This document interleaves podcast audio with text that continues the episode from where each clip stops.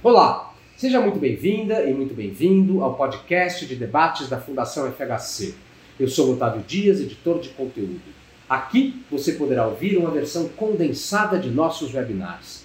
Conhecida como a principal pensadora da era da informação, Shoshana Zuboff é autora do best-seller A Era do Capitalismo de Vigilância, a luta por um futuro humano na nova fronteira do poder. Neste webinar, realizado pela Fundação FHC, a Aberge e a editora Intrínseca, com o jornalista Pedro Doria como entrevistador, a professora emérita de Harvard alerta para uma nova era do capitalismo em que os cidadãos são constantemente vigiados por uma arquitetura digital ubíqua que possibilita a extração incessante de volumes gigantescos de dados sobre o comportamento das pessoas, com total desrespeito à privacidade e sem nenhum tipo de contrapartida. Os principais beneficiados são as poderosas Big Techs, que resistem às tentativas de regulação por parte dos Estados nacionais. Não menos importante é a ameaça à democracia resultante de um cenário em que é possível manipular populações inteiras. Você pode acessar o conteúdo de todos os webinars da Fundação FHC em nosso site www.fundacalfhc.org.br ou nas redes sociais Facebook, Instagram, YouTube, Twitter e LinkedIn. Eu fico por aqui. Até a próxima!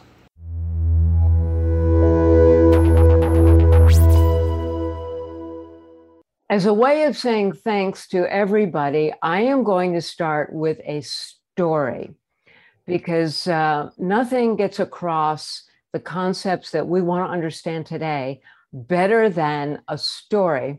And this story has the um, additional value of being true.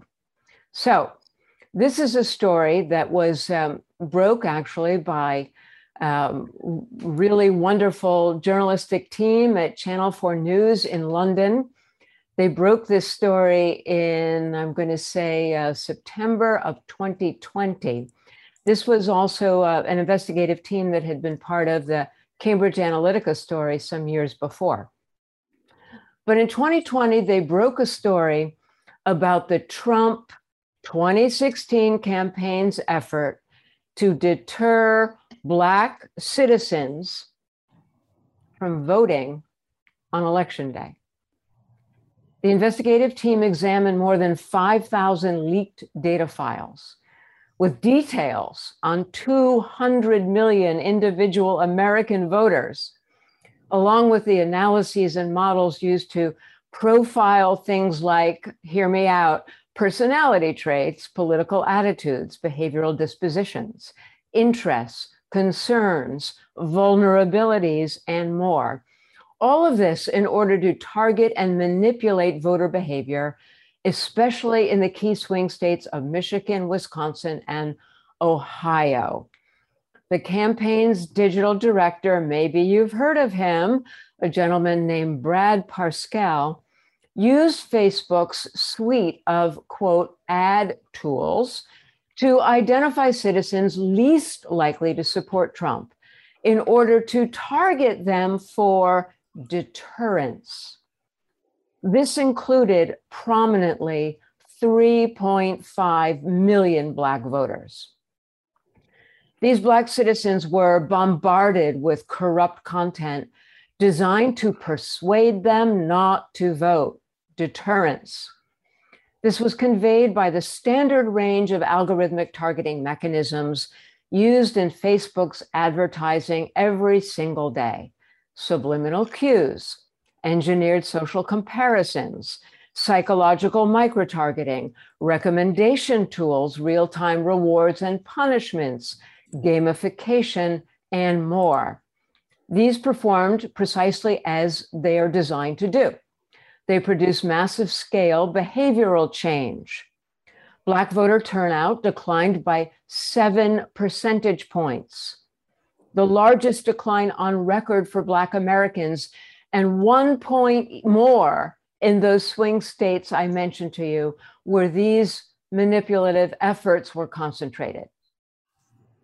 So, some years later, in 2020, Facebook executive Andrew Bosworth asked and answered the following question quote so was facebook responsible for donald trump getting elected i think the answer is yes he said but not for the reasons that anyone believes mr bosworth laid trump's success at the feet of facebook's titanic machine operations known to the world as online targeted advertising Mr. Trump was elected, Bosworth said, quote, because he ran the single, single best digital ad campaign I've ever seen from any advertiser, period.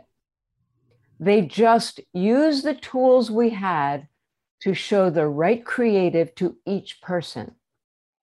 Parscale confirmed this conclusion in his inimitable style. Quote, I always wonder why people in politics act like this stuff is so mystical.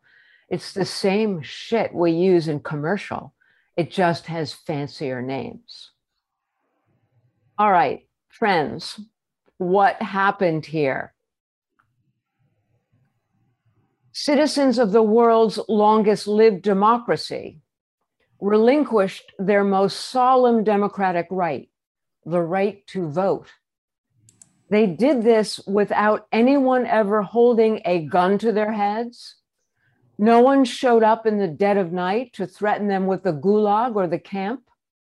Instead, these citizens ceded the right to self govern in response to nothing more than engineered digital communications, freighted with inflammatory messages and disinformation tailored to their individual psychological and political profiles until enough people chose to stay home on election day. This is not the totalitarian nightmare of Big Brother who breaks bodies in order to bend souls to his single truth. Uh uh-uh. uh This work here is accomplished by what I have called instrumentarian power, secretly wrung from data and able to work its will entirely through the medium of digital instrumentation. There's no blood here, no bodies. There's not even a single fingerprint, no enemy, no combat. Instead, this power comes on slippered feet, offering a cappuccino. Seamless. So, sometimes power arrives careening down the slopes that ring the valley, riding at a gallop to crush us at the gates. But in these days, our time of abstraction and mediation, this new power moves lightly, unannounced, an odorless, invisible poison whose signature is this the very moment that we become aware of its peril is the moment that is too late. This new force draws its strength from a 21st century rendition of the alchemist dream, the transformation of knowledge into power. The economic institution that creates this transformational capability is what I have called surveillance capitalism.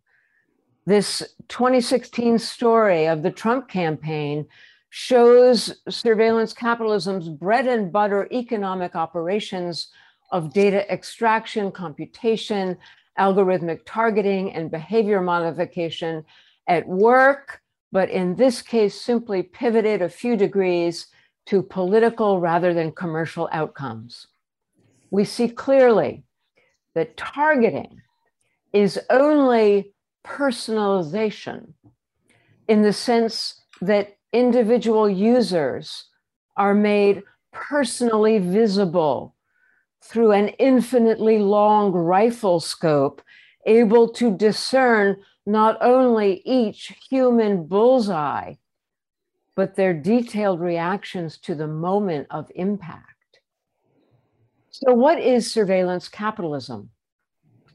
I have called the economics that shape these mechanisms surveillance capitalism because they maintain core elements of traditional capitalism, private property, market exchange, growth, and profit. But these cannot be realized without the technologies and social relations of surveillance. Hidden methods of observation secretly consume human experience once considered private and translate that experience into behavioral data. They operate outside of human awareness, robbing actors of the right to know and with it the right to combat. And in an extraordinary development, these ill gotten human data are then immediately claimed as private property, corporate assets available for manufacture and sales. Google founder Larry Page laid out the new vision in 2001, shortly after the breakthroughs that would change everything, as Page and his team declared their rights to our lives. Now, I'm quoting from Larry Page back then in 2001. If we had a category Page ruminated, it would be personal information, the places you've seen, communications. Sensors are really cheap, storage is cheap, cameras are cheap. People will generate enormous amounts of data. Everything you've ever heard or seen or experienced will become searchable. Your whole life will be searchable. Google had been a technology company. Its business plan had called for selling search licenses to large internet companies and other corporate clients. All of that was abandoned. Instead of selling search, Google would achieve revenue growth by selling what it could learn about its users as Google searched people. Escape from financial ruin during the dot com bust depended upon this turning, this flip, this transformation that made Google's search engine a sophisticated surveillance medium for the clandestine seizure of human data. The theory of surveillance capitalism challenges the property claim at the heart of this economic logic and redefines it as theft. In today's surveillance economy, personal information is the stolen treasure, and surveillance is the getaway car. The entire economic edifice is built on this illegitimate bed of sand. These data join complex supply chains. They travel to computational factories. They're computed into behavioral predictions. And then targeting algorithms are created, engineered, and finally sold to business customers in a new kind of market that trades in predictive knowledge of human behavior. These are commodity markets in human futures akin to other commodity markets in things like pork belly futures or wheat futures or oil futures. Surveillance capitalists sell the promise of certainty, and it's a promise which requires data extraction and computation at an unprecedented and therefore unimaginable scale. The economic logic was discovered, invented, and honed, as I suggested, as a way out of financial emergency, producing the first globally successful human futures markets back in 2001, known to us as online targeted advertising. And between that year, 2001, when the methods were first applied, and 2004, when the company first went public, its revenue line increased by 3,000 590%. That is what I call the surveillance dividend. and it reset the bar for investors and companies alike. Targeted advertising, of course, was the beginning, but not the end. Surveillance economics were born at Google, migrated to Facebook, became the default model for the tech sector, but since then have migrated across what we think of as the normal economy, including the traditionally information intensive sectors such as insurance and finance, but also retail, healthcare, education, real estate, agriculture, all kinds of production, and more. Today, literally every quote smart product, every quote personalized service, and every app has become a loss leader for behavioral data extraction and thus the surveillance dividend.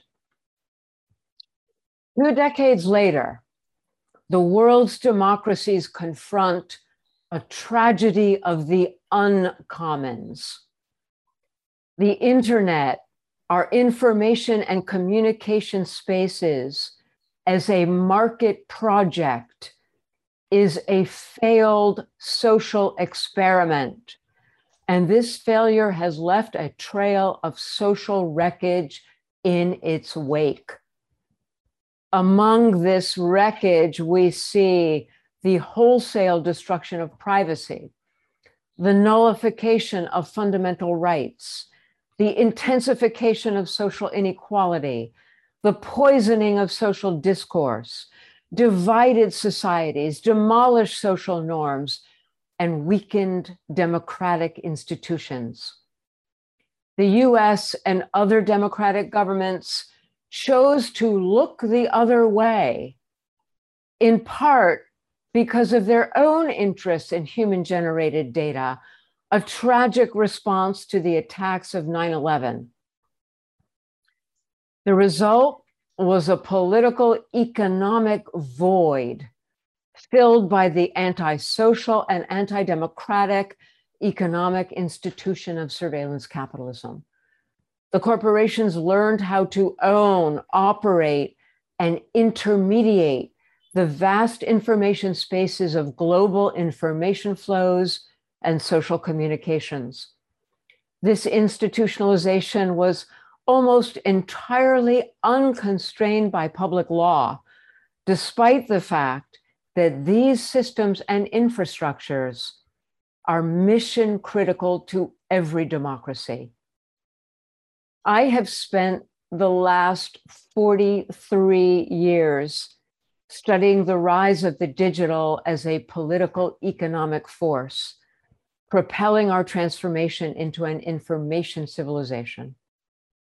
Over these last two decades, I've observed the once young internet companies morph into surveillance empires powered by global architectures of surveillance economics engineered for the domination of knowledge about people and society and the power that accrues to such knowledge. A century ago, the corporate concentration of power was understood as economic power, and owners had all the authority on the strength of their property rights.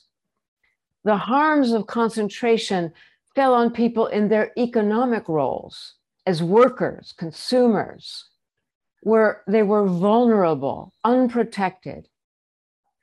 Decades of contest and collective action across our societies eventually produced laws, antitrust laws, for example, but also new charters of rights for workers and consumers, the purpose built laws to protect those rights and the institutions charged with their enforcement and governance.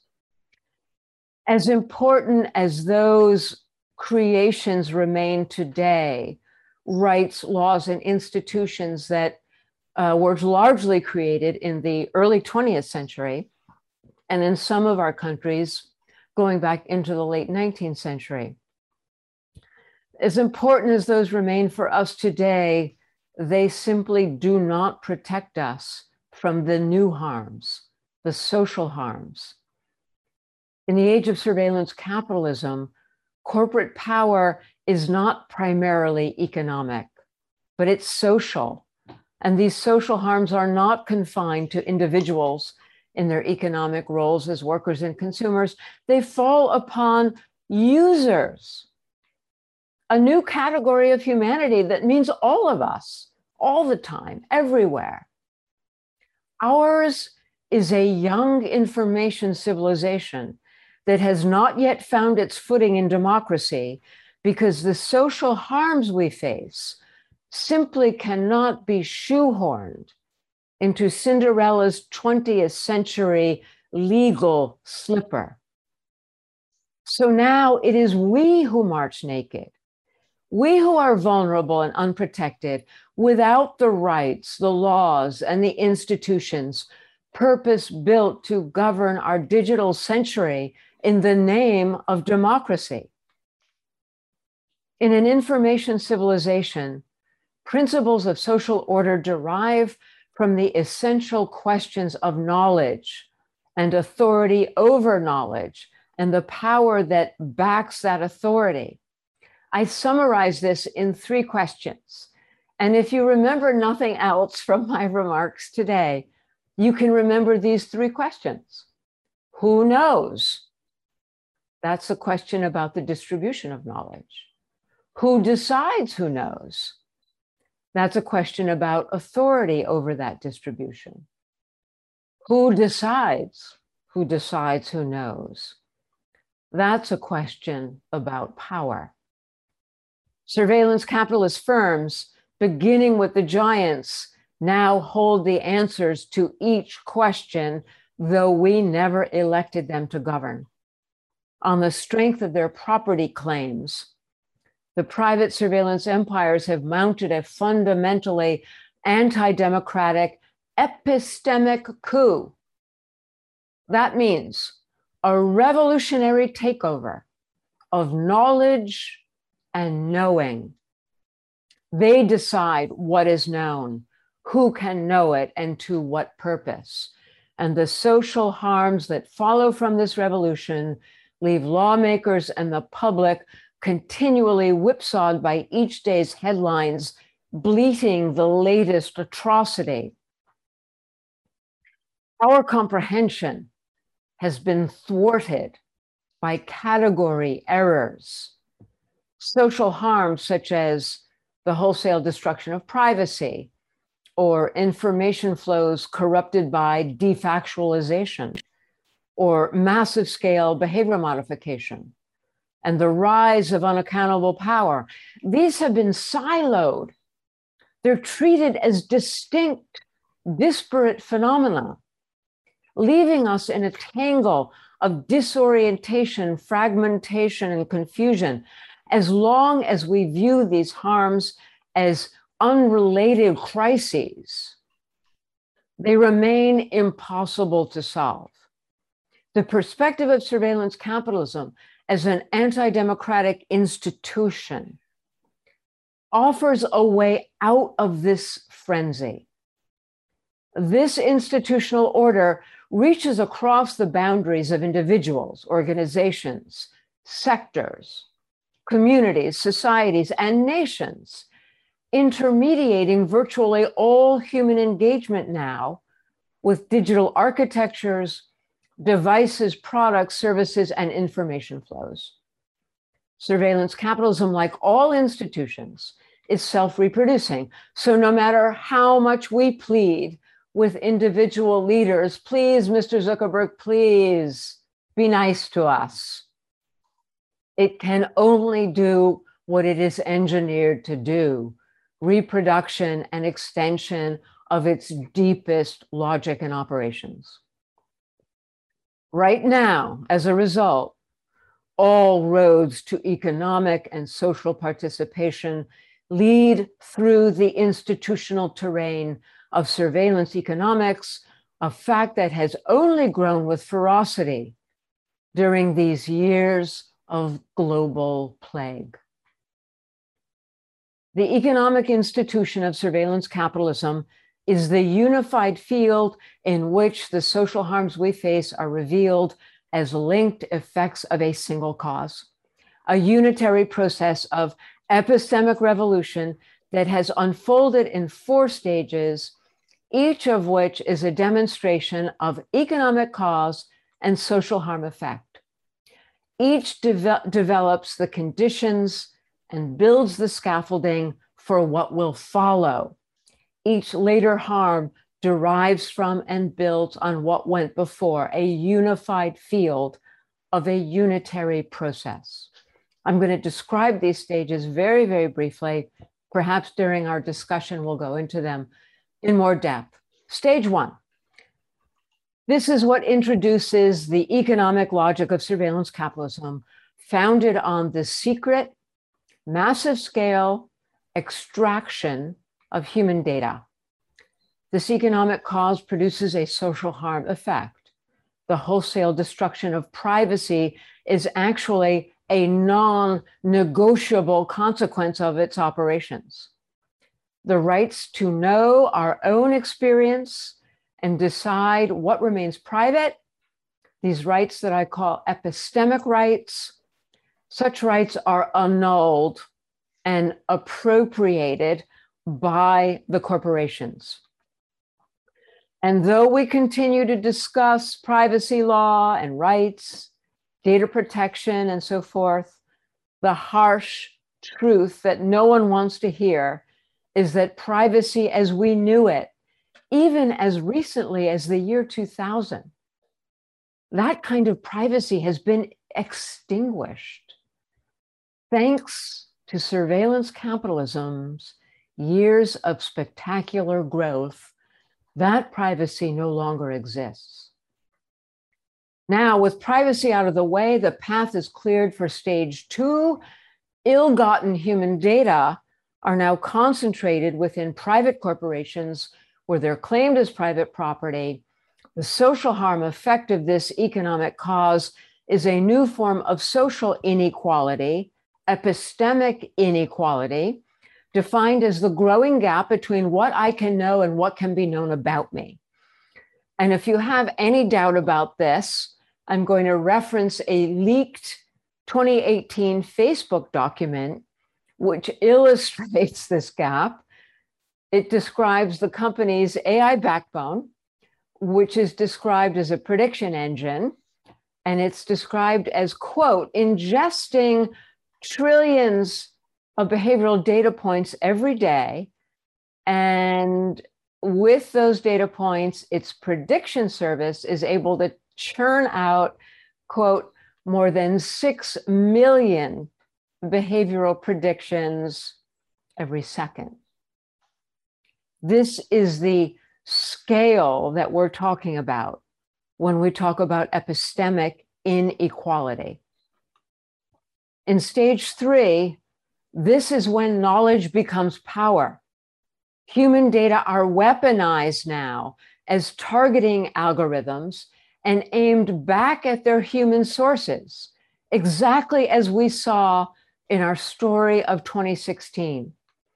But now, because we know that it is the most corrupt and inflammatory information that is most reliably able to increase engagement, uh, this economic cause produces social harm effects in the form of epistemic chaos, expressed in degraded, corrupt, defactualized information. It is no con- coincidence that the two decades of surveillance capitalism's growth have also witnessed a sharp rise in autocracy around the world as its surveillance capitalism's engineered indifference to corrupt information is exploited by political disinformation campaigns that aim to polarize society with hate and extremism and corrupt information, accelerating democratic decline. The targeting mechanisms that we saw in our story of the Trump 2016 campaign, these now shape the behavior of information producers and information users, aligning that behavior with the corporation's commercial, and political advantage. Behavior is manipulated secretly from above in what amounts to a direct assault on individual autonomy at the grassroots, but also on the integrity of collective behavior. So far, you know, as I read uh, the uh, Facebook files and the documents supplied by whistleblower Frances Haugen this fall, um, the, the most chilling thing to me has been their concrete depiction of the realities behind these words, the assault on the integrity of collective and individual behavior. And, and of course, the clear economic intentionality that drives this assault. So, in the Facebook files, we see Mr. Zuckerberg at Facebook wantonly playing his own personal celestial keyboard of humanity's collective behavior, reinforcing or extinguishing the actions of billions of people at will, as ordained by the economic imperatives to which he has pledged himself and his company. He pounds this key or that, and qualities of human experience and expression rise or fall.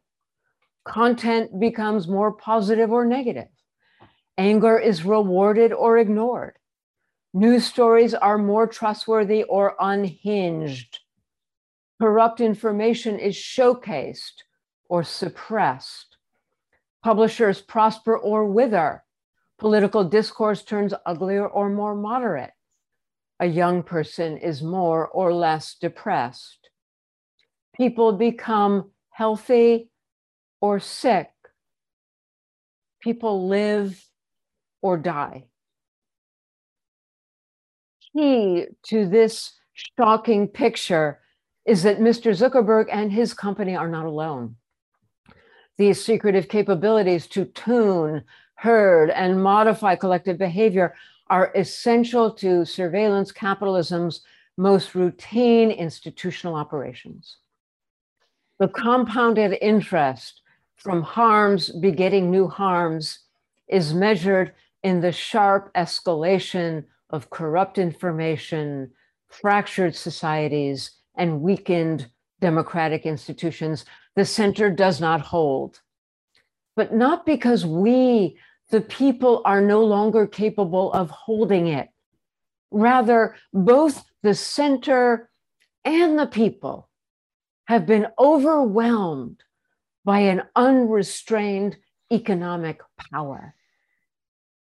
Neither Google nor Facebook nor any corporate actor in this new economic order set out to destroy society or democracy any more than the fossil fuel industry set out to destroy the earth. But like global warming, the tech giants and their fellow travelers have been willing to treat their destructive effects on people and society as collateral damage the unfortunate but unavoidable byproduct of perfectly legal economic operations that have produced some of the wealthiest and most powerful corporations in the history of capitalism. Occasionally, the fog clears to reveal a fourth stage epistemic dominance here is where we find the growing power of our tech giants, eager to compete with democracy for the governance of what passes for society when their revolution is complete. This is where the corporate surveillance empires vie with democracy over the fundamental rights and legal principles that will guide us by leveraging their absolute control and unaccountable power over critical information systems and infrastructures. The aim, ultimately, is to substitute their information systems for society and their computational governance for democracy. They will be the lawmakers We can't fix all of our problems at once in our democracies today, but we won't fix any of them ever unless we reclaim the sanctity of information integrity and trustworthy communications as a necessary precondition to the resolution of all of our emergencies, from the breakdown of social solidarity to the fate of the earth and the survival of democracy itself. The abdication of our information and communication spaces to surveillance capitalism has thus become the meta crisis of every republic because it obstructs solutions to all other crises.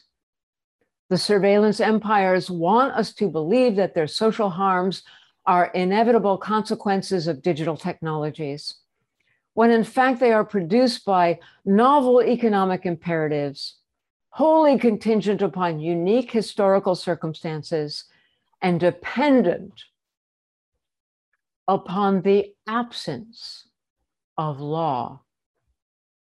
The third decade, our decade, this is now our opportunity to reverse these conditions. The longer we delay, the more difficult and fraught with violence this work will be. We've stumbled into a future that we did not and would not choose. And the sober truth is that our democratic societies face a reckoning with the most basic questions. How should we structure, organize, and govern the global information and communication infrastructures of our digital century in ways that sustain and advance democratic values, principles, and aspirations? What are the purpose built new charters of rights, legislative frameworks, and institutions required to ensure that data collection and use will serve the genuine needs of individuals in society? What measures will protect citizens from unaccountable power over information, whether it is wielded by private companies or governments? Make no mistake, this is the fight for the soul of our information civilization. We don't have these answers for many reasons, beginning with the fact that we've only just begun to ask the questions. And we've also been confounded by unprecedented conditions that mark a new phase in the technological development of civilization. The answers we seek cannot be found in the back of the book, and the book itself is not yet written. Finally, surveillance capitalism rooted and flourished under the tent of the market privileging ideology that reigned for most of the last five decades, especially in the US and the UK. Most people, including lawmakers, just assumed that the market would provide the answers and the rules of the game to govern those answers. But now we know better. So, where does this leave us? Democracy is the only countervailing institutional order with the legitimate authority and power to change our course. If the ideal of human self governance is to survive the digital century, then all solutions point to one solution a democratic counter revolution. For this to, to succeed, three conditions must be met a public awakening and mobilization, a step change in lawmakers' comprehension and determination to act, and third, a transnational dialogue and collaboration. The counter revolution is signaled by a new quality of conversation in which economic operations assumed to be settled, uncontestable, and undiscussable are revealed as the self serving inventions of ruthless and wily monopolists whose trillion dollar companies are built on a social harm machine that is now on course to unravel the psychological, sociological, and institutional bedrock upon which the very premise of democracy rests. There are already indications that these conditions may be emerging more quickly than anyone had predicted. Most compelling now is the accelerated pace at which the undiscussable is becoming discussable. We're seeing new developments, and certainly these developments are visible in the US, in the EU, and in the UK. And they suggest that we may be approaching a tipping point at which surveillance capitalism's social harm effects will no longer be tolerated by a growing majority. In closing, I'll finally just stress the fact that we can be a surveillance society or we can be a democracy, but we cannot be both. This is not a story about technology, friends. It is a story about power, a story about politics. And in making this choice, we face the realization that democracy is not, never was, an implacable mountain, eternally presiding over birth and death. It is a fragile political condition dedicated to the prospect of self governance, the greatest idea ever to emerge in the long story of humanity. This idea of self governance has been sheltered by principles of justice, liberty, equality, and maintained by collective effort.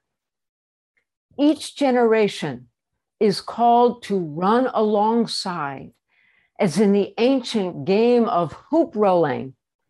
The mission is always the same protect democracy from wobbling protect it from falling over, keep it moving forward against the anti democratic powers in a relay race that spans the centuries.